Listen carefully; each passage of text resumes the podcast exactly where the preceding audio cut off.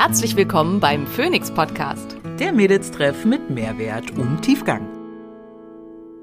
Ich bin Dr. Simone Koch und hier, um außerhalb meiner ärztlichen Tätigkeit möglichst vielen Menschen Wissen zu Gesundheit und Wohlbefinden nahezubringen. Ich bin Maria Schalow und ich übersetze das Nerdige für den Normalo und bin meines Zeichens CEO der unqualifizierten Kommentare.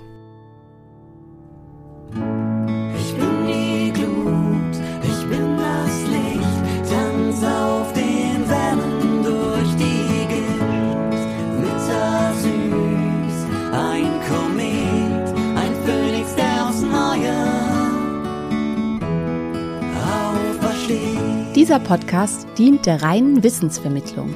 Es werden Angebote gemacht, wie du Dinge umsetzen kannst, um dein Leben zu etwas mehr Energie zu führen. Es wird jedoch kein Behandlungsverhältnis geschlossen. Gute Nahrungsergänzungsmittel sollten für mich verschiedene Kriterien erfüllen. Sie sollten nachhaltig und möglichst aus kontrolliert biologischen Inhaltsstoffen produziert sein. Sie sollten aus Deutschland stammen und sie sollten natürlich von hervorragender Qualität und sauberen Inhaltsstoffen geprägt sein. Hier kann ich euch alle Produkte von Naturtreu absolut ans Herz legen. Ihr bekommt hier Produkte wie zum Beispiel Nervenstärke, ein B-Vitaminkomplex mit aktivierten B-Vitaminen oder auch Blutkraft, ein Eisenkomplex kombiniert mit Fenchel, der weniger stark auf den Magen schlägt oder auch Flammengarde, die Zusammenstellung aus verschiedenen sekundären Pflanzenstoffen aus Weihrauch, Ingwer und Zimt, die dabei helfen können, Entzündungen vorzubeugen oder diese zu bekämpfen. Mit unserem Code Phoenix10 erhaltet ihr 10% auf alle Produkte von Naturtreu.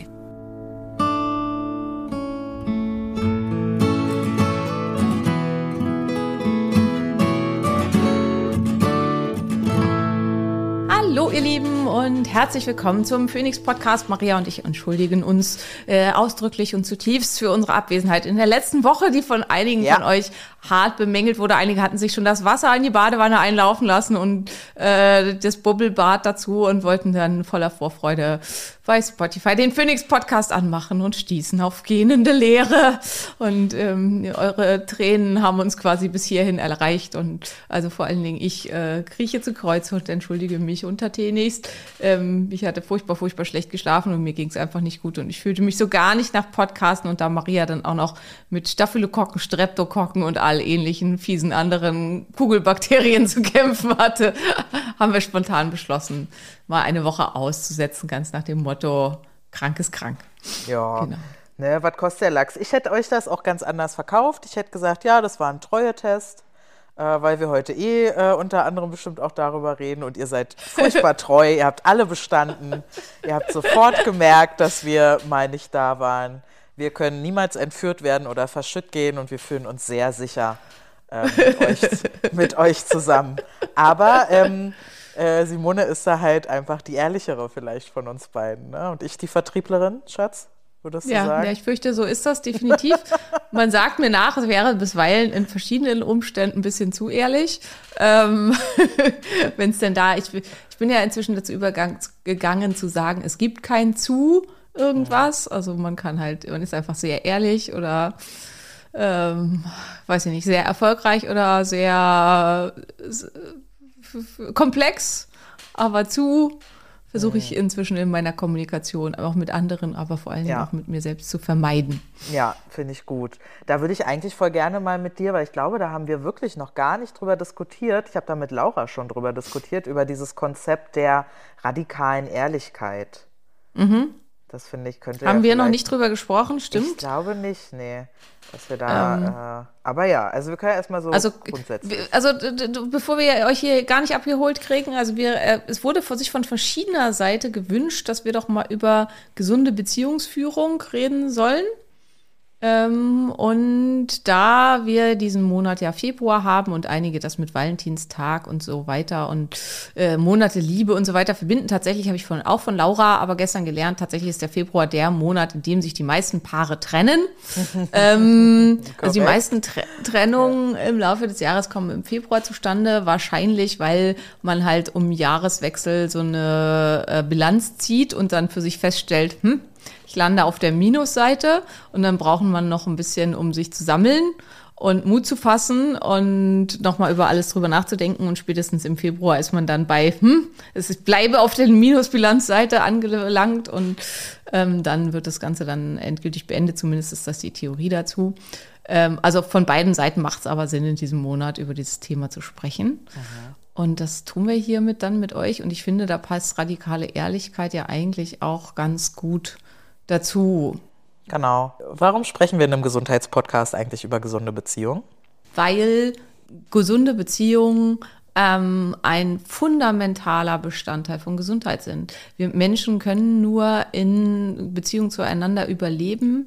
Wir sind Herdentiere. Wir müssen miteinander agieren, sonst sterben wir. Und also Babys, Kinder, die keine Liebe und keine Zuwendung und keine Berührung erfahren, ähm, gehen ein, wortwörtlich, und ähm, werden ganz doll krank.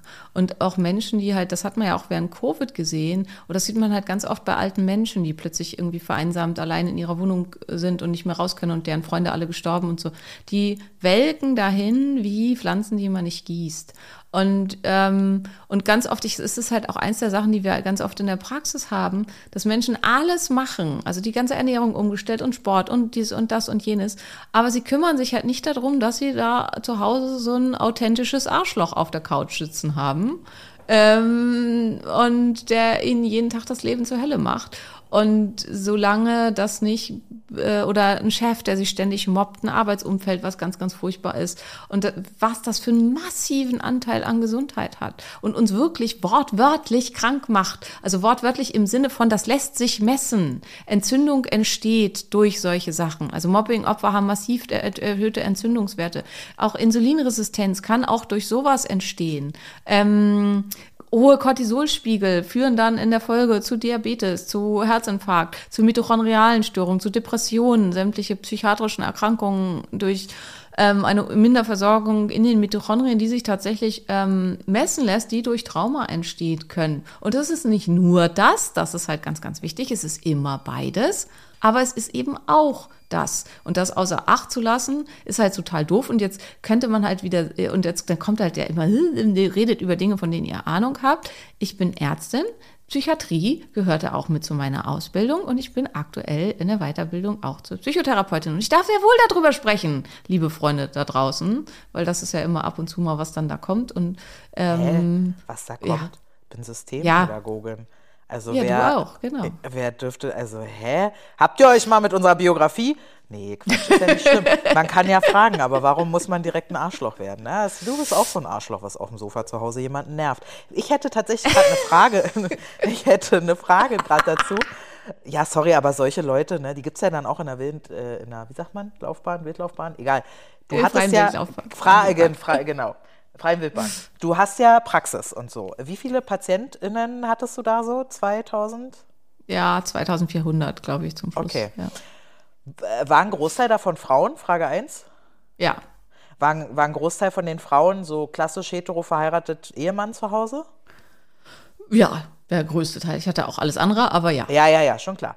Und von denen, die du beschreibst, war das dann klassisch schon auch eher so, dass die Frauen Probleme mit den Männern hatten oder gab es auch überwiegend dann auch Männer mit stressigen Frauen zu Hause? Oder hattest du das Thema eher nicht? Und wenn du das Thema eher nicht hattest, glaubst du, es liegt eher daran, dass Männer darüber nicht reden und Frauen schon?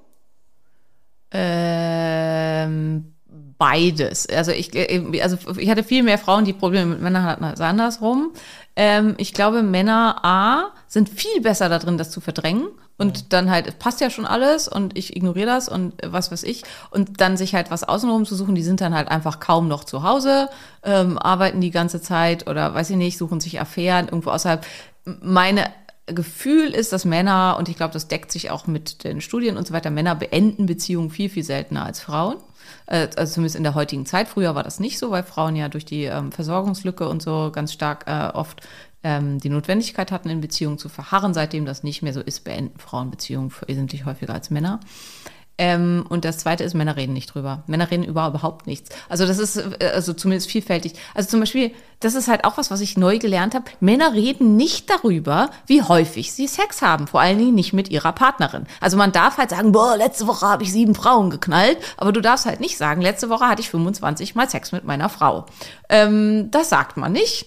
Und dadurch wissen die halt auch nicht, bin ich normal? Also ist das, was ich tue, normal? Und wo habe ich mich einzuordnen? Und wenn ich nicht zufrieden bin mit dem, was passiert und was ich tue, ähm, ist das im Rahmen, ist das was, was ich ansprechen sollte oder nicht? Also so, so diese Einordnbarkeit. Und ich glaube, das ist halt ganz viel der Fall. Dadurch, dass die über diesen ganzen Kram nicht reden, haben die halt einfach keine Ahnung. Wie können die Ähm, darüber nicht reden?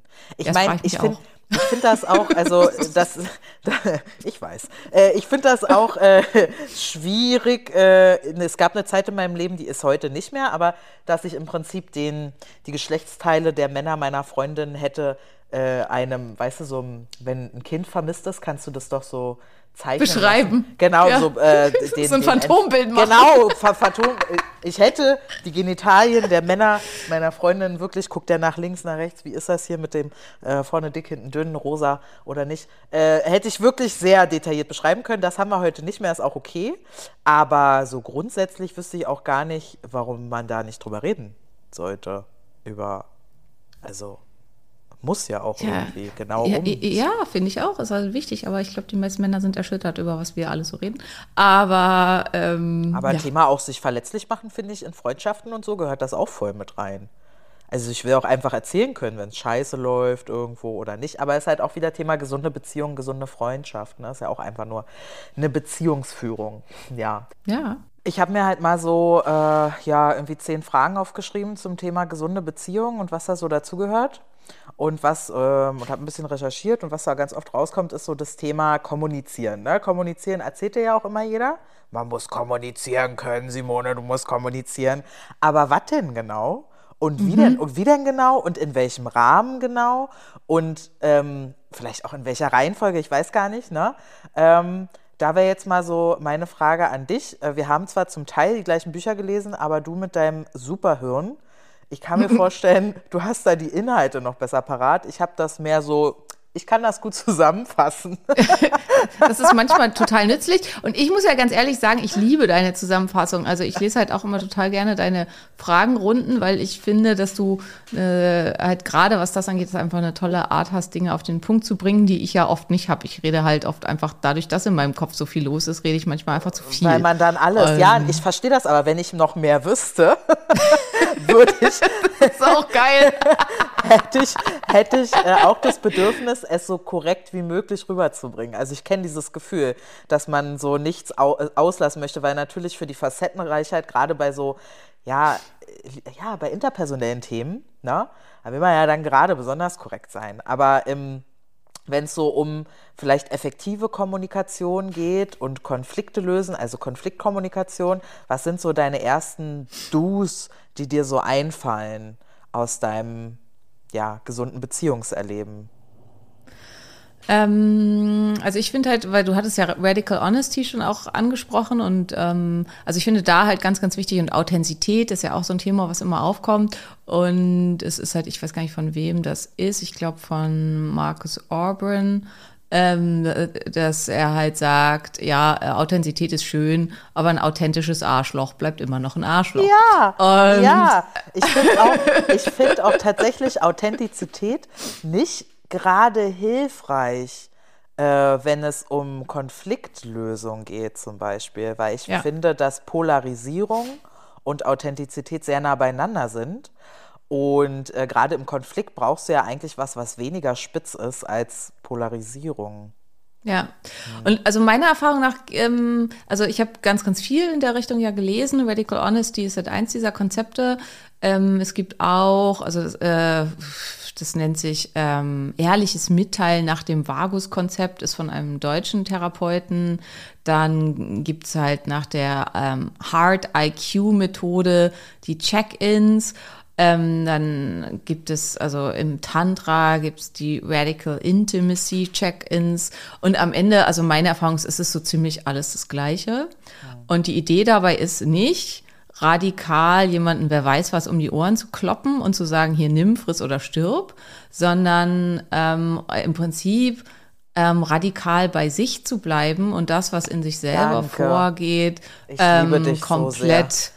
Ja. darzustellen. Und das Ah. ist am Ende überall das Gleiche, dass man, ähm, also und das Konzept ist, in all diesen ganzen Bereichen, also in all diesen Techniken ist das Konzept immer, dass ich als erstes ehrlich beschreibe, was geht in mir vor, und zwar körperlich, also dass ich einen Körper-Check-in mache und sage, ähm, ich habe gerade folgende Empfindungen. Ähm, ich merke, dass meine Schultern sich schwer anfühlen. Ich merke ein brennendes, stechendes Gefühl in der Magengegend, was ich nicht richtig zuordnen kann.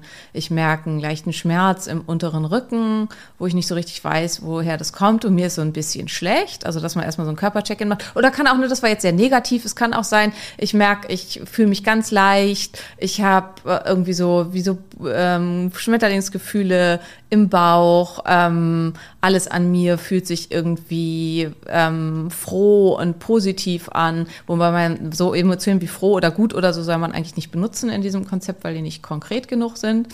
Ähm, aber äh, dass man halt sowas dann beschreibt, dass man als nächstes dann beschreibt, ich fühle mich, also und dann halt eben versucht Gefühle. Und hier ist auch wieder nicht zu sagen, ich fühle mich gut, sondern zu sagen, ich fühle mich freudig, ich fühle mich erregt. Ähm, und also das mit den Körpergefühlen verknüpft. Und dann als letztes dazu sagt, ich habe dazu den Gedanken in, im, oder äh, in meinem Kopf spielt sich dazu Folgendes ab. Und dadurch, indem man in dieses, ich habe dazu den Gedanken oder ich habe dazu die Geschichte oder der Gedanke in meinem Kopf ist hier, bleibt man halt absolut bei sich und macht auch klar, das ist meine Wirklichkeit. Und das ist halt was, was so super schwierig ist, dass viele glauben, die eigene Wirklichkeit ist die absolute Wahrheit. Und das ist einfach Quatsch. Wir haben ganz, ganz unterschiedliche Wahrnehmungen der Realität. Du hattest da so ein Ja. cooles Reel neulich zu. Ja. Äh, Das kannst du gleich nochmal darstellen. Das fand ich echt gut. Ähm, dass halt das, was ich empfinde, überhaupt nicht das sein muss, was du empfindest. Und dass es total wichtig ist, dass ich dir präsentiere, welche Geschichte habe ich dazu in meinem Kopf. Und dann kannst du das vielleicht viel, viel besser verstehen. Und es wird aber gleichzeitig sofort klar, das hat eigentlich nichts mit dir zu tun. Also es ist halt nicht, es ist nicht deine Geschichte. Und auch wenn du das halt vielleicht ausgelöst hast, ähm, muss das nicht das sein, wie das in deiner Realität aussieht und vielleicht auch nicht, wie das aus einer dritten Perspektive aussehen würde. Ähm, und das ist halt was, was ich ja ähm, gerade halt auch sehr, sehr positiv erlebe, wie das ist, wenn man so kommuniziert und wenn man sich halt auch so austauscht, ähm, dass es einfach dazu führt, dass man nicht ständig sich angegriffen fühlt und das Gefühl hat, ähm, man muss sich verteidigen oder so, weil es ist ja nicht meine Geschichte. Und äh, als sehr negatives Beispiel ähm, gab es im letzten Jahr da den Film zu ähm, von Emily Cox. Ähm, der heißt, glaube ich, 30 Sekunden oder 35 Sekunden. Nee, 37 Sekunden, genau 37 Sekunden. Und das ist ein Film, der geht um eine Vergewaltigung. Fragezeichen, weil ähm, die unterschiedlichen Protagonisten in diesem Film erleben diese 37 Sekunden alle anders. Und ähm, das Spannende an dem Film ist, dass immer die gleiche Szene gezeigt wird und dann aber erzählt wird, wie die einzelnen Personen das erlebt haben. Und wo halt klar wird, das Erleben dieser 37 Sekunden ist für die unterschiedlichen Personen völlig unterschiedlich. Und was aber an dem Film so großartig ist, ist, dass sie die Szene nicht geändert haben. Also äh, es gibt einen anderen Film mit Matt Damon, der heißt, glaube ich, das letzte Duell oder das letzte Gefecht oder so. Und das ist so ähnlich. Auch da geht es um eine Vergewaltigung. Das scheint hier ein beliebtes Thema zu sein, was sowas angeht. Und da wird aber diese Szene dargestellt, einmal aus Sicht der Frau, einmal aus Sicht des Täters und einmal aus Sicht des Ehemannes. Und die Szenen sind aber immer anders. Also die Szenen sind anders. Ne? An der einen Stelle ist sie so so so scherzhaft, so oh nein, bitte nicht und so so, so ist das halt wie der Täter das erlebt und aus Sicht der Frau ist es halt, sie ist total verzweifelt und sagt halt nein, bitte nicht und ist halt irgendwie so so. Aber äh, und in dem in 37 Sekunden ist es immer die gleiche Szene und trotzdem ist halt klar, das Erleben ist völlig unterschiedlich. So, das war jetzt auch wieder viel viel Text von meiner Seite, aber worauf ich halt äh, hinaus will, ist wie stark das abweichen kann. Und das ist den meisten Menschen irgendwie, oder nicht den meisten, aber einigen Menschen ist es nicht bewusst, dass meine Wirklichkeit nicht keine allgemeine Wirklichkeit ist und ja. auch halt vielleicht nicht deine oder ja. nicht die deines Partners oder wie ja. auch immer. Ja, ja. Ich finde halt schon super wichtig, ohne dass wir uns da vorher drüber aus, aber wundert mich auch nicht. Ich meine, natürlich hast du es dir nicht von irgendwelchen Instagram-Seiten geholt, sondern du hast natürlich dein Wissen aus Büchern. Was nicht immer, haben wir auch hier im Podcast gelernt, nicht, nicht jeder sollte nicht Bücher immer. schreiben. genau. Ja, ähm, aber nichtsdestotrotz äh, erlebe ich das gerade in der Conscious Community. Also ne, ich betreibe, äh, ich sag mal, auch linksgrün versifft oder aus welcher Perspektive auch immer man uns betrachten möchte, ja. Linksgrün ähm, versifft. das habe ich ja noch nie gehört. Was? Ja, also, ne? Wie geil ist, ist das? Ist ja alle, ich sag, ich sag mal, bewusste nächste Bubble, je nachdem, ob man drin ist oder drüber spricht, ja. ähm, dass, äh, dass radikale Ehrlichkeit halt ein ganz, ganz großes äh, Thema ist. Und die Menschen denken wirklich ganz oft, dass radikal ehrlich bedeutet, ich, ich sag dir jetzt mal, was ich über dich richtig radikal ehrlich denke. Und das ist natürlich hochgradig verletzend. Eine, eine Geschichte von mir konzipiert, ne, alles, was du gerade beschreibst. Und das hat halt nicht so viel damit zu tun, dass man sich dann am Ende in einer äh, offenen und sicheren, haltgebenden Beziehung fühlt, sondern man fühlt sich attackiert und im schlimmsten Fall erniedrigt oder heruntergeputzt oder keine Ahnung. Ähm, äh, wenn es zumindest um Krisengespräche geht. Ne? Ansonsten ja. kannst du mir natürlich bunte Geschichten malen, wie wunderbar du mich findest. Das ist ja dann, wenn das radikal dann ehrlich ist, auch wahrscheinlich schön. Aber besonders, wenn es schwierig wird in Krise und in Konflikt, dann ist das halt die ganz falsche Perspektive von radikaler ja. Ehrlichkeit. Aber genau wie du es beschrieben hast, ist das ähm, auch das, wie ich es kenne und wie man es leben sollte. Ähm, ja. Viele die Idee dabei, äh, Entschuldigung, red weiter, Entschuldigung.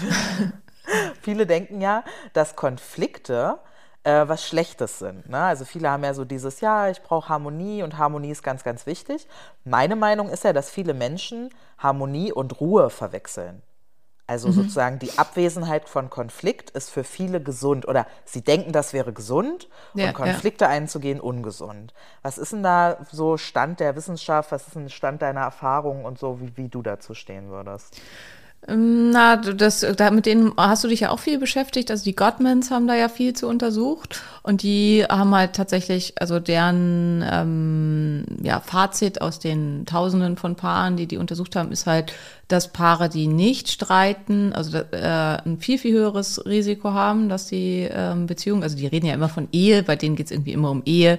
Ähm, also die haben, glaube ich, halt auch fast nur verheiratete Paare und auch nur verheiratete Cis-Paare, das muss man ja immer auch ähm, mit, in, mit da reinstellen. Wobei es inzwischen, also es gibt ein neues Buch von ihm, das heißt Die Vermessung der Liebe und ich glaube, mhm habe ich schon. Äh, Im Englischen heißt es The Measurement of Trust oder so ähnlich. Ja. Und ähm, also inzwischen haben die auch ähm, homosexuelle Paare mit untersucht und ähm, homosexuelle Ehen und so. Also die äh, sind ja konstant weiter am Arbeiten an dem Ganzen und brennen da immer noch total für.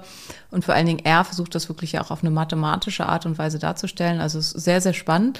Ähm, na, auf jeden Fall haben die halt festgestellt, äh, dass äh, Paare, die sich gar nicht streiten, halt auch ein total hohes Risiko haben, dass das nicht funktioniert oder gar keine Konflikte haben.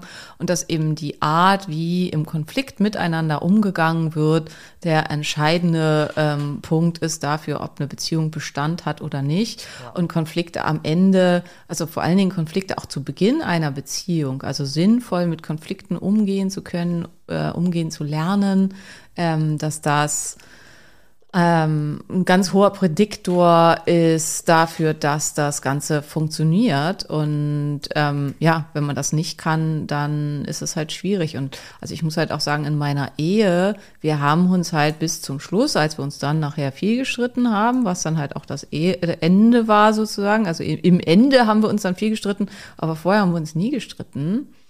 Ähm, und das lag aber daran, weil mein Ex-Mann nicht in der Lage ist, sich zu streiten. Und ähm, das war halt über oder Konflikte auszuleben. Und das muss halt auch, das ist halt was, was ich jetzt gerade zum ersten Mal wirklich in einer ganz, ganz schönen Form erlebe, dass ein Konflikt nicht Streit in dem Sinne bedeuten muss, also man kann sich währenddessen schon auch schlecht fühlen, aber nicht bedeuten muss, dass es trennend ist, sondern halt oft im Ende hin ähm, sogar zu äh, einfach die Beziehung stark vertiefen kann und zu einer deutlichen Verbesserung der Beziehung zueinander führen kann, weil man lernt, dass man so, wie man ist, in auch dem, was man halt empfindet und so weiter, also in diesem Modell, was ich gerade gesagt habe, in dem man halt äußert, was geht in mir vor und so weiter, trotzdem akzeptiert wird und dass das sich offen und ehrlich zeigen nicht zu Trennung führt, weil das ist das, was wir oft in der Kindheit erleben, dass wenn ich mich offen und ehrlich und verletzlich zeige, dann führt das zu Trennung von meinen Bezugspersonen und führt es zu Verletzungen von mir und das wiederum verankert Trauma in uns. Und desto häufiger wir lernen, dass das nicht so ist und dass es eben nicht ähm, äh, zur äh, Trennung kommt, indem ich mich offen und ehrlich zeige, kann so ein bisschen das, oder nicht so ein bisschen, kann das nach und nach heilen, diese Urwunden, die wir alle mit uns mhm. rumtragen. Ich glaube, ein ganz großes Thema ist die Energie, mit denen viele in Konflikt reingehen. Ich habe das Gefühl, das war ja auch das, was ich auf Social Media so ein bisschen nachgebaut habe, dass lange, lange wird weggeguckt, weggeguckt, weggeguckt, weggeguckt, nicht gesprochen. Also dich, dich verletzt eigentlich das Verhalten von PartnerInnen. Du reagierst aber nicht drauf, weil, ja, keine Ahnung, nie gelernt, nicht, ja, ist nicht groß genug, was auch immer die Ausrede ist, nenne ich sie jetzt mal, ja.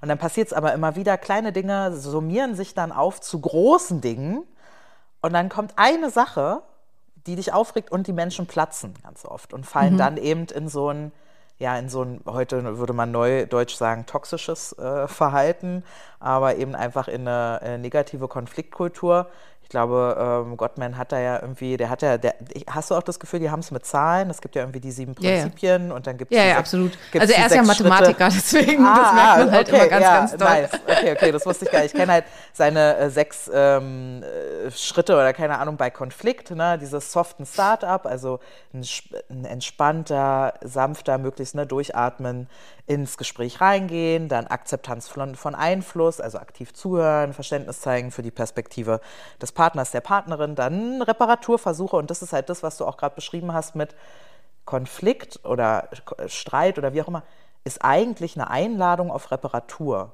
Also, dass ja. ne, wir können hier was besser machen, dass, ne, auch wenn es eskaliert, versuchen zu entschärfen, positive Lösungen anzubieten. Selbstregulation und das ist, glaube ich, ein Punkt, den einfach viele als Kinder schon nicht gelernt haben. Okay, hier kommen Gefühle in mir hoch. Wie moderiere ich die? Wie äh, navigiere ich die?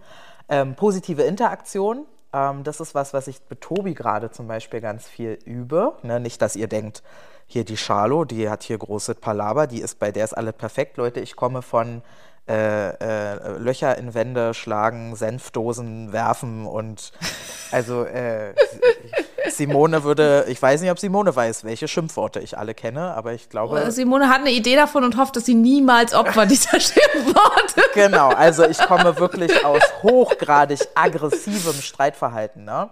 Ähm, und diese positive Interaktion, also im Konflikt trotzdem zum Beispiel Körperkontakt zu halten, liebevoll zu sein, kurz eine Pause zu machen, um sich zum Beispiel mal eine Umarmung abzuholen oder so, weil es ist einfach hart für uns beide, verdammt, ne, so. Äh, und die, die Beziehung im, in Wertschätzung und Interaktion zu stärken, obwohl wir im Konflikt sind. Und auch ein Punkt, den ich nicht so gut kann, der sechste, Kompromissbereitschaft. Das ist mhm. was, wo ich mich, ich, ich weiß noch, wir haben da auch in einem Podcast drüber geredet, wo wir auch, glaube ich, beide so waren, Kompromisse sind immer faul. War das im Podcast? Kann sein, ja.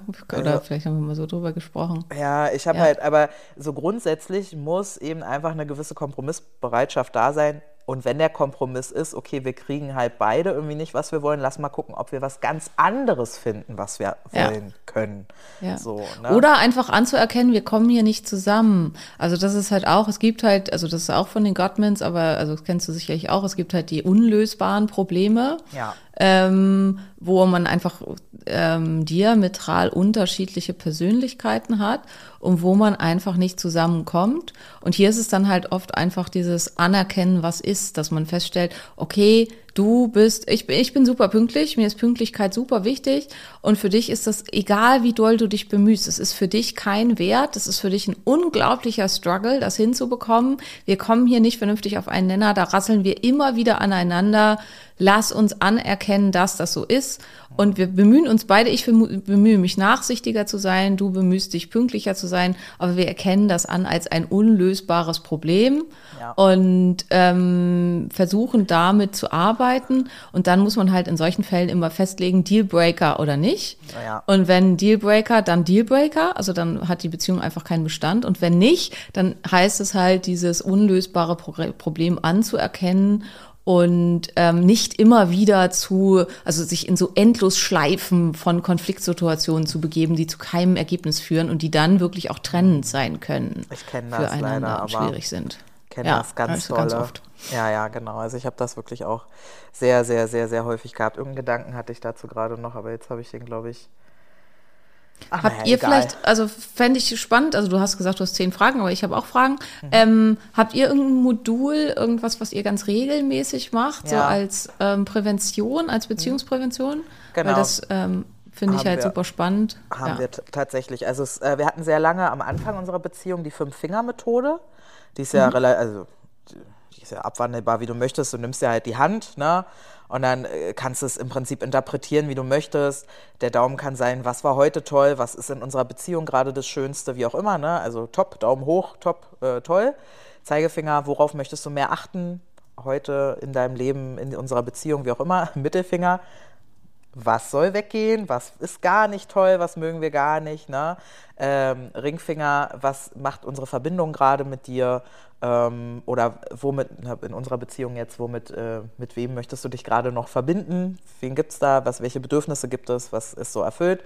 Und was, äh, der kleine Finger, Pinky Promise, was versprechen wir einander, soll irgendwie als nächstes direkt umgesetzt werden für Beziehungszufriedenheit. Das hatten wir sehr, sehr lange.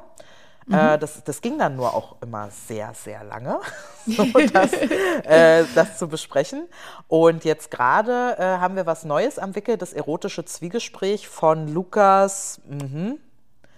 Oh, ich dachte, ich könnte jetzt auch mal so einen rauslunzen. Also es ist nicht von mir, äh, habe ich also auch nur, ich weiß aber nicht mehr den Nachnamen. Und äh, da fand ich besonders spannend, äh, weil es erotisches Zwiegespräch heißt, dachte ich halt erst, es hat auch einen erotischen Touch, hat es aber gar nicht. Erotisch haben wir heute äh, neu falsch verwendet. Erotisch meint eigentlich ähm, ja zwischenmenschlich liebevoll.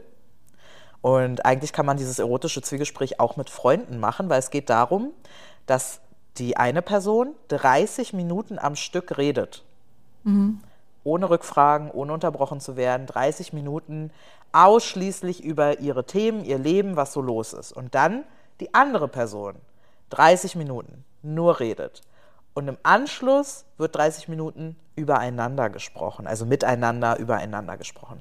Was halt dazu führt, dass gerade in so Alltagssituationen, wo nicht mehr so viel Raum ist, sich zu unterhalten, weil wir haben ja, auch ab und an mal ein Kind rumspringen und jeder hat so seine Selbstständigkeiten und äh, klar weiß man irgendwie, was bei dem anderen abgeht, aber es ist was anderes, wenn du den in die Augen guckst und 30 Minuten zuhörst, was ist wirklich gerade, was bewegt dich gerade, was geht bei dir ab. So.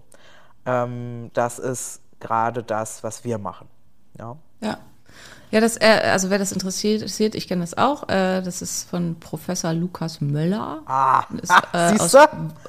Worte der Liebe. Der hat ganz viele Bücher zum Thema Liebe geschrieben, die eigentlich alle, finde ich, empfehlenswert sind. Also vor allen Dingen auch einige, ähm, wo es darum geht, ähm, kann Liebe langfristig bleiben? Ähm, und ähm, ja, also wie, wie kann man Liebe langfristig erhalten? Weil das ist ja oft, ne, äh, ja, das, wo es halt schwierig wird. Ähm, finde ich auch total gut, Zwiegespräch. Also da haben wir auch mal mit angefangen tatsächlich. Ähm, ist aber für Menschen, die nicht gerne lange reden, oft ein totaler Pain. Ähm, ist halt was, das man dann durchziehen kann und sagen kann, okay, wir haben eine halbe Stunde festgelegt, wenn du jetzt nicht redest, dann schweigen wir halt 20 Minuten. Ähm, das kann okay sein, ist aber manchmal dann halt eine, kann halt auch eine große Belastung sein. Und vor allem, also ich kann halt ja easy auch mal lange reden, was man hier ja auch immer merkt. Und manche Menschen können das halt nicht so und dann ist es halt, äh, kann es halt da schwierig sein. Ähm, und auch in dem übereinander, also miteinander, übereinander reden, kann es halt sein, dass die deutlich redefreudigere Person dann deutlich mehr zu Wort kommt. Ähm, also deswegen, worauf ich einfach hinaus will, das Zwiegespräch ist total super und ich finde auch das Buch, äh, also die, insgesamt die Bücher von Professor Möller lohnen sich total. Ähm, aber also ganz ähnliche Technik, also was wir im Augenblick machen, ist der Check-in nach der Hard-IQ-Methode. Wie gesagt, das ist halt überall immer so ein bisschen das Gleiche und es funktioniert halt ganz ähnlich. Und das funktioniert halt nach diesem, ähm, was ich gerade gesagt hatte, also immer, was, was fühle ich, also was, was, was macht mein Körper, was fühle ich, was habe ich für Gedanken dazu. Und da kann man halt so lange reden, wie man will. Ähm, aber tendenziell, also es kann halt dann auch mal eine halbe Stunde sein, aber meistens erschöpft sich das dann halt so zwischen 10 und 20 Minuten. Und dann fragt der andere, darf ich dir Feedback dazu geben? Und dann gibt der andere dazu Feedback und dann kann man halt zu dem Feedback nochmal was sagen, solange bis man da quasi dazu fertig, damit fertig ist und dann ist der, die Gegenpartei dran. Ähnliches Konzept einfach nur damit ihr zwei verschiedene Methoden an der Hand habt. Ganz, ganz wichtig ist, ich finde, es gibt hier halt kein, das ist besser oder schlechter, sondern nur das passt für uns besser, Macht das es. für uns schlechter. Äh, es nicht machen und machen, finde ich. Also ich habe so das Gefühl, ja. dass viele Menschen so reintappeln, inklusive mir, dir vielleicht auch, früher, ne, unsere Version, bevor für uns wichtige Beziehungen gescheitert sind. Man muss es ja auch so, man lernt ja da halt auch einfach draus, äh, dass, dass da aber immer noch viele Menschen gibt, die irgendwie denken, das läuft schon irgendwie. Ne? Ja. Und ich, hab, ich hatte ja wenig Vorlesungen in Wirtschaft, aber die, die ich hatte, da ging es im Prinzip so ähnlich, da ging es im Prinzip so ähnlich darum, ja, Wirtschaftswachstum, also entweder Firmen wachsen oder sie sterben. Es gibt kein, keine, äh, keine Stagnation ne, im Wirtschaftswachstum ja, ja. sozusagen. Und ich habe das Gefühl, dass das aufs gesamte Leben zu übertragen ist. Es geht immer nur in eine Richtung, das muss nicht immer Wachstum sein, ne? aber es kann auch Expansion sein, Vergrößerung oder Fläche wird größer, wie auch immer, je nachdem, welches Thema das geht oder es, ne, Jahreszeiten, aber es ist, muss immer ein Wandel sein. Es gibt keinen Stillstand und sobald wir in Stillstand geraten, stirbt es. Und das wäre auch so meine Erkenntnis für Zwischenmenschliches, für Miteinander, weil wir einfach, wenn wir aufhören, uns kennenzulernen, Menschen entwickeln sich permanent weiter, dann bist du in fünf oder sieben oder zehn Jahren mit einer Person zusammen, die du nicht mehr kennst. Ja, definitiv, ja. Plus, es ist halt auch die Annahme, also es ist halt auch ein Liebes-, Erotik- und Beziehungskiller, die Annahme, alles am anderen zu kennen. Ja. Also dem anderen die, das Geheimnisvolle zu entziehen und auch das Spannende zu entziehen. Das hatten wir in einer der Folgen über Polyamorie ähm, dass halt aus meiner Sicht eins der Sachen ist, sich klar zu machen, dass wir einen anderen Menschen nie vollständig kennen und das Geheimnisvolle, was man am Anfang einer Beziehung für jemanden empfindet und auch das, ähm, ja, das wunderbare, wunder, wundersame sozusagen. Also, dass man jemand anderen quasi so als so ein Wunder betrachtet, dass man denkt, Wunder, was der alles kann und was der für unterschiedlichste Facetten hat und so. Dass man sich das erhält und nicht davon ausgeht, ich weiß schon alles über dich, weil es halt eben sein kann, in einem anderen Setting und in einer anderen Situation bist du ein ganz anderer Mensch und immer offen dafür sein und du, dass du dich eben auch permanent weiterentwickelst und miteinander. Und ich finde auch, das gilt nicht nur für Beziehungen, sondern das gilt auch für Freundschaften, dass man sich das Wunder im anderen erhält und äh, auch immer wieder neu kennenlernt. Und ähm, ja, indem man eben gar nicht mehr miteinander redet, dann passiert das nicht mehr. Und deswegen heißt das auch das erotische Zwiegespräch, auch wenn man nicht über Erotik redet, weil es halt unglaublich erotisch sein kann, den Partner in seiner Tiefe und seinen unterschiedlichen Facetten zu erleben und es zumindest meiner Erfahrung nach, das darfst du jetzt gleich sagen, oft im Anschluss dazu führt, dass das erotische Interesse aneinander sehr viel höher ist als vorher. Schwester, Und ich schwöre dir, ich habe seit anderthalb Jahren den Sex meines Lebens. Ich weiß nicht, ob du das meintest, ne? Weil ich bin. Wir das meinte ich. ah, ich hätte dich.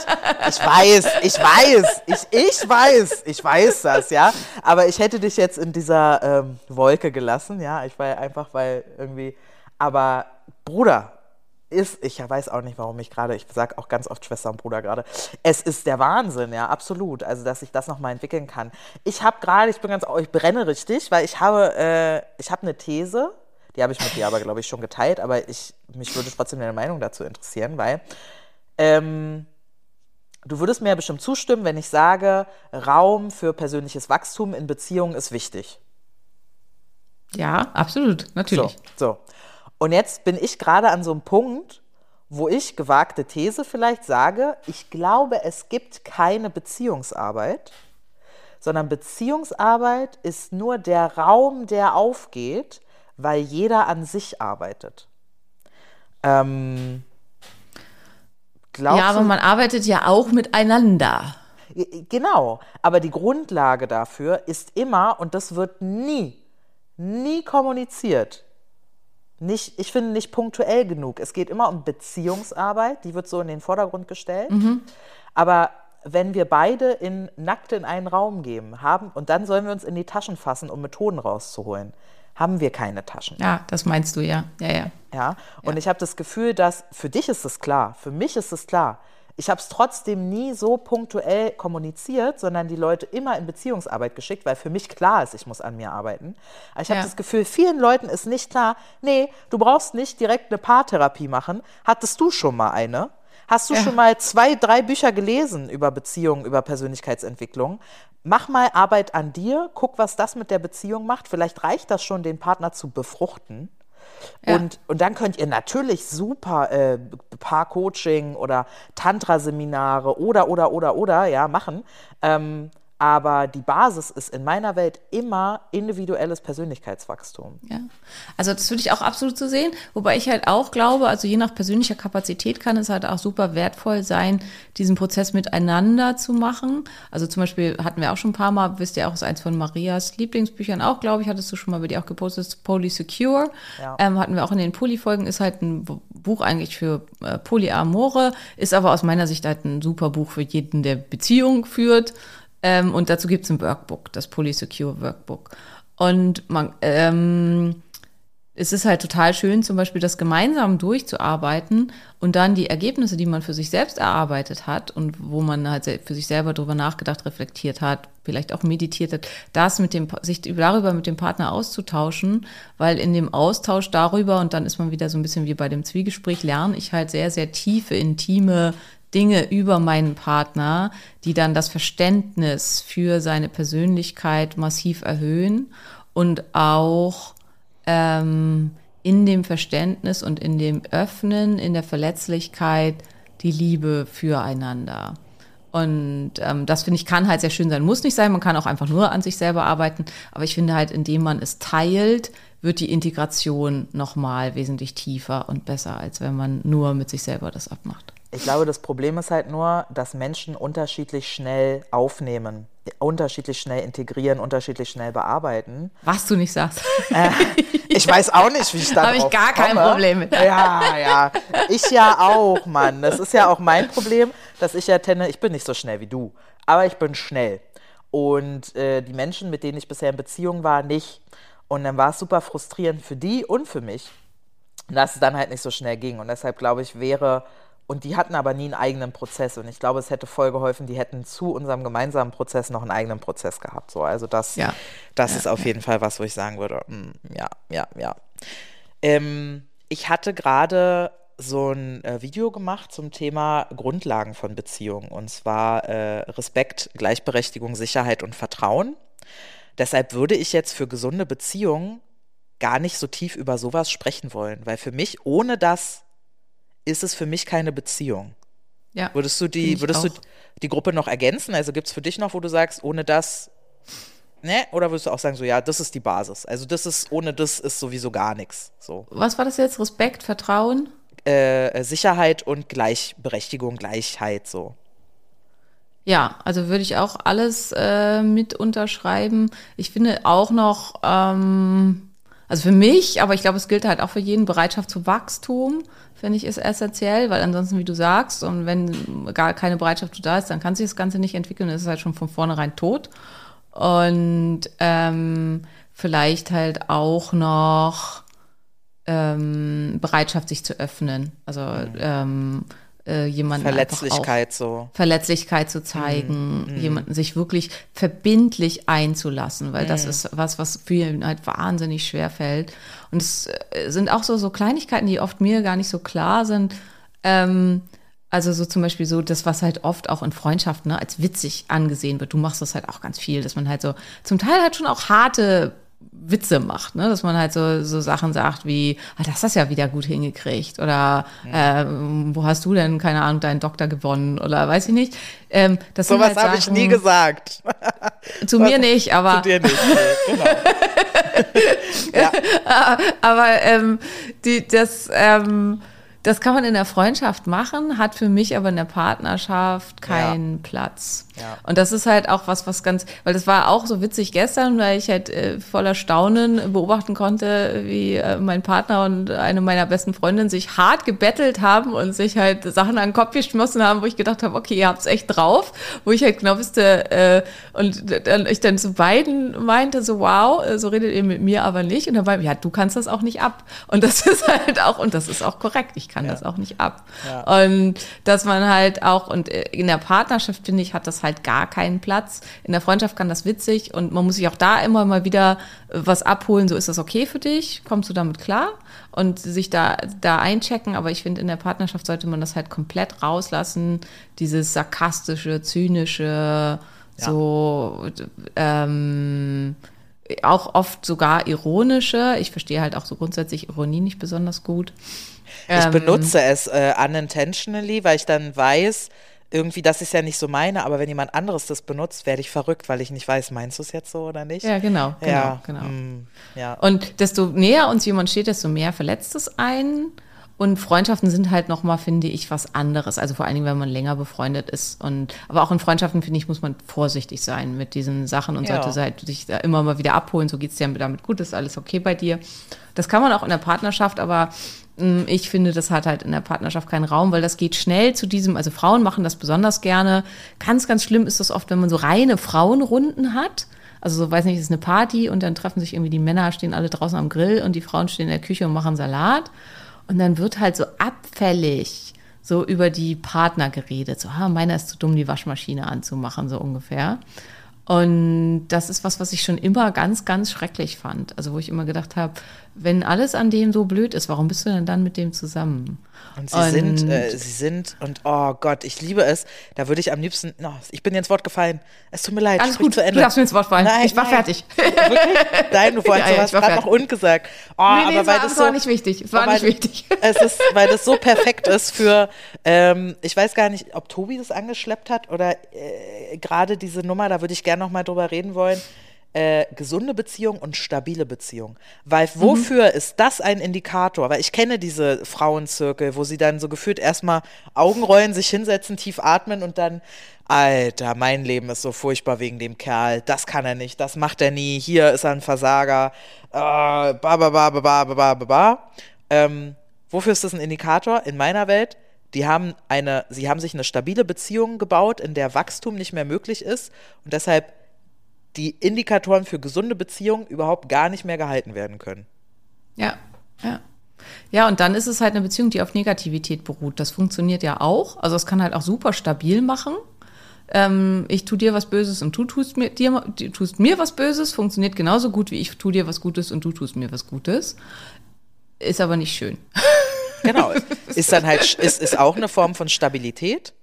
Ne? Genau. Weil wir haben Regeln, wir halten uns an diese Regeln, aber diese Regeln machen halt nicht glücklich. Und es ist so abgefahren, wie viele in solchen Mustern hängen, uns es gar nicht merken, weil ja alle in diesen irgendwie Mustern hängen und dann die Idee aufkommen könnte, dass Beziehung so ist. Und erst mir fällt das auch immer erst auf, wenn ich mit Coaches zu tun habe, wenn also fremde Menschen sich denken, die rotzige Charlo, die brauche ich jetzt irgendwie, um meine Beziehungsthemen zu bewältigen. Und die mir dann von ihren Beziehungen erzählen. Und ich hänge ja nur mit dir rum, Herzchen in den Augen, äh, Schlippi-Tante. Dann hier, ich, ich bin ja noch die rotzigste von uns auf jeden Fall, auch mit Tobi. Also wir sind ja auch offene Konflikttypen. Aber auch Laura und Sina, die sind ja auch äh, ja, so ein Knäuel, ja, ist ja alles widerlich, wunderschön. Und dann hört man aber, was eben so in anderen Beziehungen so stattfindet und losgeht. Und dann erschrecke ich mich immer, tatsächlich immer noch ziemlich doll. Und vor allem auch darüber, wie lange Menschen das mitmachen können. Ja, ja. Also ich bin auch immer wieder erschüttert. Also auch von Menschen aus dem im sozusagen erwachten Bereich die Breathworker und die weiß nicht und so, was die zum Teil mit sich machen lassen in Beziehungen, wo ich denke, das würde ich keinen Monat, würde ich das mit mir machen lassen. Und das geht dann anderthalb Jahre oder so, wo der, der so, ja, das ist halt ein Trauma-Response, man hat nichts Besseres gelernt und ist halt selber über sich der Meinung, man sei nichts wert und lässt dann halt weiter auf sich rumtrampeln. Ja. Ähm, aber dann muss man halt ganz, wie du sagst, dann muss man wirklich, da hier braucht es keine Beziehungsarbeit, hier braucht es Arbeit an sich selber, um zu erkennen, was bin ich mir eigentlich wert und was habe ich verdient und dann ganz klar zu erkennen, das nicht. Also Ja. weil ich finde es auch immer wieder, auch selbst in deinen Stories, was da zum Teil für Fragen kommen, Ja. wo ich immer denke, meinst du das ernst? Ja. so. Ja, ja, mir, es schreiben dann auch relativ viele und sind, äh, fragen danach, ob ich das selber schreibe oder ob das wirklich. Äh, Ob das ernst gemeint ja, ja. ist, ja. Aber es, äh, äh, das, ist, das ist so. Also, das ist auch gar nicht so selten der Fall. Ne? Und ich bin dann immer nur einfach wieder dankbar dafür, dass, äh, ja, ich da irgendwie rauskomme und immer mehr und immer besser es raus schaffe. Aber ich weiß auch genau, wenn ich mein Umfeld an einem bestimmten Punkt meines Lebens nicht geändert hätte, wenn ich nicht die Art und Weise, ähm, wie ich über Dinge nachdenke, ne, bestimmte Bücher, lalila, verändert hätte, dann it could be me. Ich habe Ja. die Aggression in mir, die das absolut möglich macht, äh, in, in solchen äh, Konstrukten zu hängen und so. Das wäre halt äh, nicht mal unbedingt schwierig. Mir ist halt dann immer die Frage wichtig, oder ich stelle dann immer, auch auf Social Media, aber auch in den Coachings, immer als erstes die Frage, warum ist eine stabile Beziehung wichtiger als glücklich sein für dich? Ja. Na? Und dann kommen wir da irgendwo manchmal, meistens. kommt man halt an verschiedene Wertewelten und Genau. äh, gesellschaftliche Ansprüche und alles Genau. mögliche andere noch. Ja. Und viele Urängste vor verlassen werden und allein sein und, und. Abhängigkeiten leider auch, Ja, also relativ viele Abhängigkeiten und sowas. Aber ja. Wobei da auch ähm, bei den Urängsten halt eins reinspielt mit diesem, ähm, also in der Verliebtheitsphase ist es ja so, ja klar, da denkt man, der Partner ist der Tollste, das Großartigste und so weiter. Hatten wir in unserer Folge, wir haben eine Folge zu Liebe und äh, Liebeskummer, hört da gerne noch mal rein. Marias äh, mag ja sehr gern das Wort Delulu. Habe ich inzwischen auch, ich dachte, das hat Maria sich ausgedacht, habe ich aber inzwischen schon bei vielen anderen auch gesehen. Also ist äh, Nicht von mir. Ja, ist ja. nicht von dir, nee, ich dachte, das wäre von dir, damn. Ähm, aber äh, also was es ja eigentlich heißt, dass man den Partner ein bisschen wahnhaft betrachtet und halt ähm, einfach für absolut unfehlbar und großartig hält. Und das ist halt ganz, ganz wichtig, um überhaupt diese äh, frühe Stabilität aufzubauen.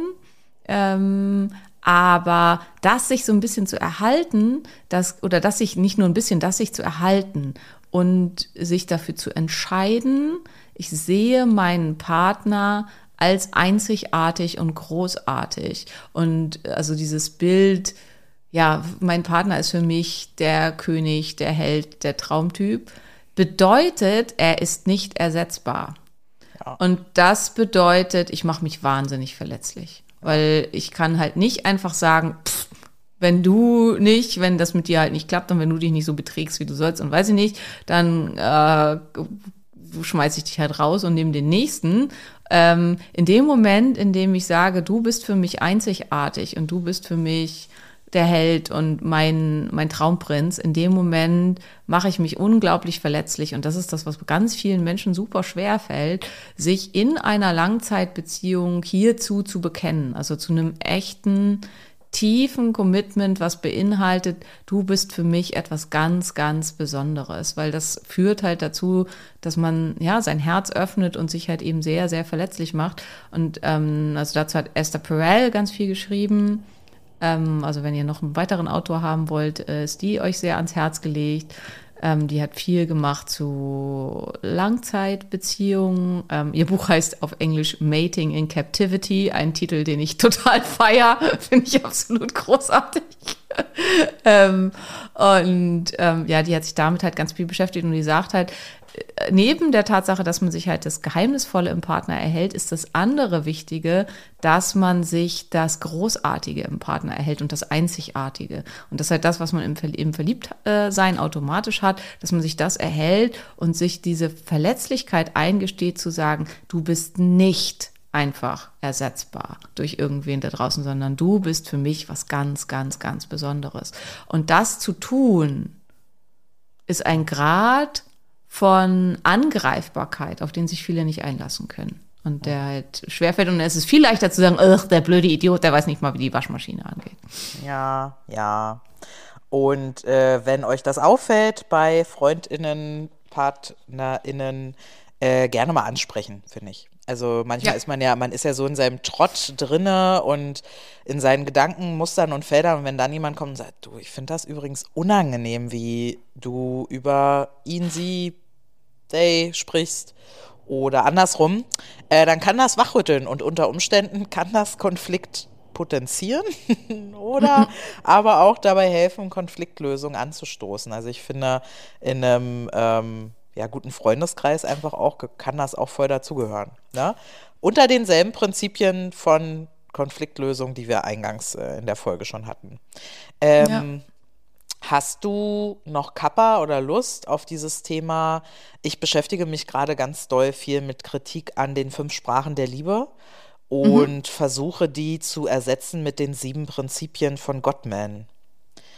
Weil Ja, ich zu, zu ersetzen durch was? Also in deiner Therapie oder? Ja, ja, ähm, genau, im Coaching okay. ganz doll. Weil Ja, ich, ja, ich war, ja. ich war Riesenanhängerin auch. Warum auch? Weil es so einfach ist, ne? Fünf Sprachen der. Liebe ist halt, genau, ist halt super einfach. Und dann bin ich in so ein Rabbit Hole gefallen, angestoßen natürlich von Laura, wer sonst, ähm, dass ich mich da nochmal mit auseinandergesetzt habe, weil die fünf Sprachen der Liebe machen Liebe fast schon kapitalistisch zu einer To-Do-Liste von Mhm. Dingen, die ich tue, dann liebe ich dich und wenn ich die nicht tue, liebe ich dich nicht und so statisch ist Liebe aber einfach nicht und Liebesempfinden. Ja, Ja. absolut nicht. Und dass auch der Aufbau von Liebe nicht darüber funktioniert, dass ich dir zum Beispiel äh, Geschenke mache und dann kann ich halt den Rest irgendwie sein lassen und selbst all das kann kein Liebesempfinden in jemandem auslösen. Also selbst wenn ich mich an diese fünf Sprachen halte, kann es sein, dass jemand sich trotzdem nicht geliebt fühlt. Warum? Weil es bei Liebe viel mehr um eine Haltung geht. So. Und diese äh, sieben Prinzipien äh, für eine glückliche Beziehung heißen die, glaube ich, auch. Sieben Prinzipien für eine glückliche Ja, sieben Beziehung. Prinzipien, das heißt wieder der Ehe, sieben Prinzipien äh, für eine funktionierende Ehe. Wie gesagt, die Gottmans haben es ja mit dem verheiratet sein. Ja, scheiß Ähm, drauf. Der Inhalt ist echt aber top. ja. Da muss man halt. Ja, der äh, Inhalt ist absolut top, absolut. Und daher ist halt auch dieses, ähm, also das, was ich gerade eben gesagt habe, ist halt eins dieser Kriterien, die, die, also die nennen das die vier apokalyptischen Reiter einer schlechten Beziehung. Ähm, und einer ist halt Verachtung. Und ähm, das, äh, was ich halt gerade gesagt habe, ist Verachtung. Absolute Verachtung. Und, ähm, ja, finde ich auch total. Also habe ich auch viel drüber nachgedacht. Ich mag die äh, fünf Sprachen der Liebe immer noch einfach als als grobes Konzept, dass man drüber mal drüber spricht, so wovon, also gegenüber dem Partner, wo wie fühlst du dich besonders geliebt? Wie fühlst du das? Also was was muss ich tun, damit du fühlst, dass ich dich liebe? Und ich finde, das ist ein Gespräch, was man mal führen sollte aber nicht im Sinne von, wie du gesagt hast, dass man halt Liebe kapitalisiert und sagt, okay, deine Hauptsprache ist Geschenke, also mache ich dir ständig Geschenke und dann ist alles gut. Ich finde es aber sehr wohl sinnvoll zu lernen. Also zum Beispiel Männer haben oft keinen verbalen Koffer, um Liebe auszudrücken, einfach weil sie das nicht gelernt haben. Ähm, also wir hatten da schon drüber geredet, ich glaube wir auch schon, das war aber noch nicht im Podcast, äh, oder vielleicht auch schon. Ja, ich glaube, das hatten wir schon im letzten Podcast. Ich fand es einfach so witzig, dass eine Freundin erzählt hat, sie hatte einen Partner, bei dem, bei, bei dem stand am Kühlschrank so ein Zettel, Männer haben nur zwei Gefühle, äh, Wut und Hunger. Und, ähm, und also ich hätte ja die Beine in die Hand genommen und wäre geflohen, spätestens in, als ich diesen Zettel gesehen hätte. Aber tatsächlich ist das halt, also wenn sich jemand sowas an den Kühlschrank pinnt, das spricht halt dafür, dass manche Männer das wirklich so empfinden. Und die kriegen halt auch einen vernünftigen Werkzeugkoffer oft, oft nicht von zu Hause beigebracht. Ähm, und tun sich damit da halt dann viel, viel, viel, viel schwerer und drücken oft tatsächlich Liebe stärker durch Körperlichkeiten aus, sprich auch durch Sex. Und gleichzeitig sind Frauen oft so, dass sie sich durch Sex objektiviert fühlen und es eher hinsichtlich Liebe als abwertend empfinden und dann hat man einen Konflikt. Und, äh, und eventuell halt einen völlig unsinnigen Konflikt, weil es halt eigentlich ein großes Missverständnis ist, weil er glaubt, indem er ihr zeigt, wie sehr er sie begehrt und wie heiß er sie findet und dass er 20 Mal am Tag Sex mit ihr haben möchte, zeigt er, wie er sehr er sie liebt. Und sie hat total das Gegenteil. Und sie will eigentlich hören, wie schön sie ist und wie toll sie ist und was ihre ganzen positiven Eigenschaften sind. Und also, worauf ich hinaus will, es lohnt sich da mal drüber zu sprechen. Aber ansonsten stimme ich dir total zu. Ich finde die halt auch nicht so toll und finde die sieben Prinzipien äh, von Gottman auf jeden Fall Tollerer. deutlich schöner. Genau, Ja, ja. Ja, definitiv. Um halt die Beziehung langfristig zu erhalten. Es ist ja aber, das eine sind halt Prinzipien, ähm, wo es darum geht, die Kommunikation zu verbessern, die Zuneigung zueinander zu verbessern. Ja, da geht es so um weiter. Haltung. Bei den Prinzipien geht es einfach um eine generalisierte Haltung in Beziehung. Und bei den fünf Sprachen der Liebe geht es viel mehr um To-Dos. Also da geht es weniger um klare Haltung, weil ich kann auch mit einer Scheißhaltung dir Geschenke machen. Ja. Weißt ja, du, ich absolut, kann, ja. ich kann auch, wenn, wenn Körperlichkeit so das Ding ist, dann kann ich halt auch ähm, äh, wischiwaschi dir eine Rückenmassage geben oder so. Es ist am Ende immer alles auch äh, die Frage von, bin ich in der Lage, mit dem, was ich tue, Verbindung herzustellen? Ja. Ne? Ja. So, was ja ein, ein Prinzip äh, ist davon und so. Und das ist halt äh, etwas, wo ich gerade noch mal ganz viel so reingehe und merke so, ja, das ist viel schlauer. Ja. Ja, das ist, finde ich auch auf jeden Fall. Ähm, finde das andere da auch und äh, hilfreich. Und was ich auch witzig finde, also wir haben darüber gesprochen, Frauen neigen dazu, also äh, aus meiner Erfahrung nach sagen Frauen schon relativ früh, wenn ihnen was gravierend nicht passt, aber Männer hören es oft nicht. Also ähm, in, wenn ich meine Beziehung beendet habe, habe ich eigentlich fast immer zu hören gekriegt, das käme, wäre aus heiterem Himmel gekommen und sie hätten es nicht kommen sehen. Ähm, wo ich halt sagen muss, ich habe das tausendmal kommuniziert, du hast nicht zugehört. Und ähm, ja, es war jetzt eigentlich mehr so ein Witz, aber ähm, dass man so ein, Para, so, ein, so ein Barometer aufhängen müsste auf einer Skala von 0 bis 10. Wie, wie sehr habe ich schon reingeschissen? an welcher Ja. Stelle, an Ja. welcher Stelle stehe ich von, ich habe keinen Bock mehr. Ähm, das war, und optimalerweise steht man immer unter 1. Und ähm, Ja. sobald man da irgendwie höher steigt, sollte man sich da ernsthaft mit beschäftigen, weil bei Männern scheint das nicht anzukommen, außer man visualisiert das auf so drastische Art und Weise. Ich finde halt tatsächlich auch die Frage, wenn du dich heute von mir trennen müsstest, was wäre, müsstest, ne, du musst, ja, du musst dich Ja. von mir trennen. Was wäre heute, also was wäre Stand jetzt der Grund? Um einfach mal drüber zu sprechen, was fuckt dich denn gerade an mir ab, selbst wenn es noch gar nicht so groß ist, dass ich mich dafür Äh. trennen würde. Ne? Aber ich hatte das Gespräch auch gerade mit einer Freundin. Klassisches Ding, äh, Baby bekommen, sie ist zu Hause mit dem Kind krank, er fährt zum Kumpel. Ja. Ist sie happy? Na, auf gar keinen Nö. Fall. Ist ihm das egal? Na, auf jeden Fall, weil es läuft ja schon seit neun Jahren so. Also, Ja, ja, ja, why, why change? Und äh, der sollte das wissen, aber er weiß es eigentlich auch, aber er hört nicht zu. Also sie ist auch Ja. sehr laut. Also ich war dabei. Sie ist eigentlich sehr laut zu kommunizieren, so ich finde das gar nicht cool. Aber natürlich auch immer mit so ein bisschen Lachen dabei und hm, naja, mach wie Ja, du ja. denkst. aber genau da wäre halt so eine Skala gar nicht schlecht. Weißt du, wenn sie da das Barometer auf 9 schiebt, dann würde er halt vielleicht mal drüber nachdenken, ob er tatsächlich was an seinem Verhalten ändern muss. Und kann dann halt auch nicht mehr sagen, er hat es nicht gewusst. Weil ich glaube halt, wie du sagst, also ist es ihm egal, ja, weil er halt denkt, ja, das geht ja nach neun Jahren, also schon neun Jahre, sowas kann ich halt immer so weitermachen. Und das ist halt einfach nicht der Fall. Irgendwann geht es halt so nicht mehr weiter, zumindest hoffentlich. Und ja. Ja. Ihr Süßen, wir sagen jetzt Tschüss, äh, weil es es wird spät und äh, ich darf morgen mit meinen Kindern nach Forteventura fliegen. Und wenn ihr diese Folge hört, befinde ich mich bereits auf Forteventura. Und ja, wir hören uns nächste Woche. Äh, mal sehen, mit welchen spannenden Themen. Und wir hoffen, ihr hattet viel Freude über diese etwas andere Folge. Ja, bis ganz bald. Ciao. Dann tschüss.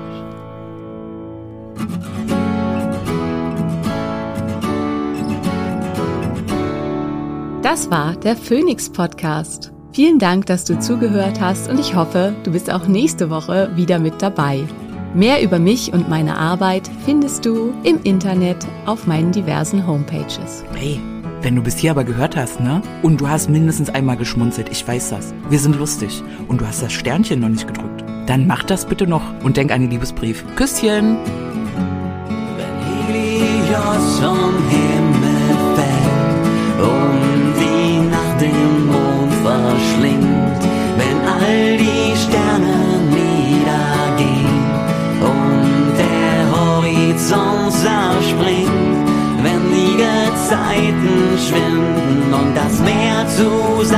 erstarrt. Wenn der letzte Tag naht, ein Funke, eine Glut, das Feuer, ein Inferno, Lichterloh, im Dunkeln lächst das Ungeheuer. Der Tod, das Nichts, das Nirgendwo, erhebe dich, erring den Sieg, tot geglaubt und aus der Asche spreizt deine Schwingen